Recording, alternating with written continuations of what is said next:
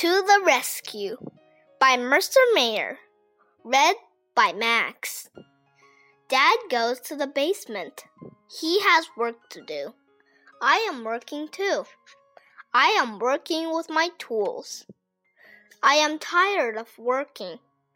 I hear my dad walking up the basement stairs. He calls me. He needs my help. The door is stuck. I will help.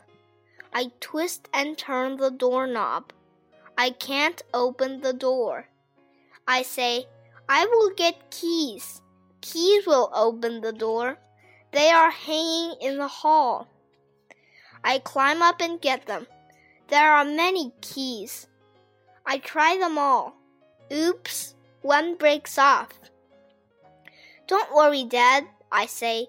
I will call 911. Stay there. I'll be right back. I dial 911 on the telephone.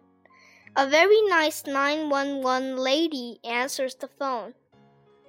I say, My dad is locked in the basement and can't get out. The 911 lady asks me my telephone number. I tell her. She asks what my address is. I know my address too. I tell her. I tell Dad that help is on the way. Suddenly, I am hungry. I go to the kitchen. I make a snack to eat until help arrives. Soon I hear sirens. First, the police car comes. Then the fire truck comes. I see Fireman Joe.